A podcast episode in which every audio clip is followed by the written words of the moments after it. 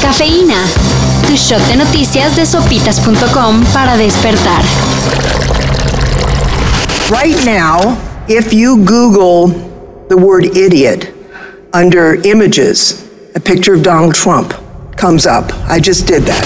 Aunque todavía no ha definido si irá por la Casa Blanca en 2024, Donald Trump ya anda con promesas de campaña y adelantó que si llega a ser presidente, ofrecerá indulto a los malandros que ejecutaron el asalto al Capitolio en enero del 2021. sí, el asalto que él mismo alentó. De hecho, el republicano considera que sus fanáticos no hicieron nada malo al tomar violentamente el inmueble donde se ratificaba la victoria electoral de Joe Biden, y por eso serían absueltos de toda responsabilidad.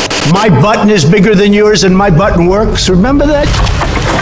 Y hablando de total desconexión de la realidad, Y de lo que representa su cargo. El director general del ISTE, E, Pedro Centeno, informó este fin de semana que dio positivo a COVID-19. Pero no hay problema. Ya está bajo tratamiento homeopático.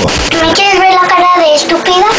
Aunque muchos creen en la efectividad de la homeopatía, se esperaba que el encargado de salud de los trabajadores del Estado enfrentara con más seriedad su contagio. Incluso vende sus casas y sus coches para hacerse un análisis. No, una semanita en un hospital de cinco estrellas, olvídate. Azúcar más H2O igual a homeopatía. Criticó el doctor Alejandro Macías, quien fue el zar de la influenza en México. Síganlo en redes Da información muy puntual de la pandemia. o al deliste. para que les recomienden gotas, cada quien.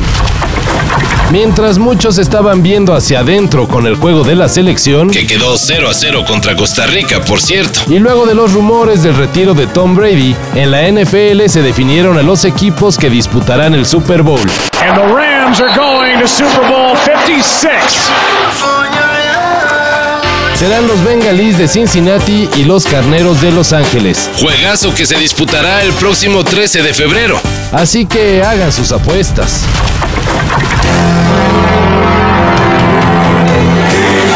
Pues Quién sabe en qué momento, pero está volviendo la fiebre por He-Man. Así que ahí viene el live action.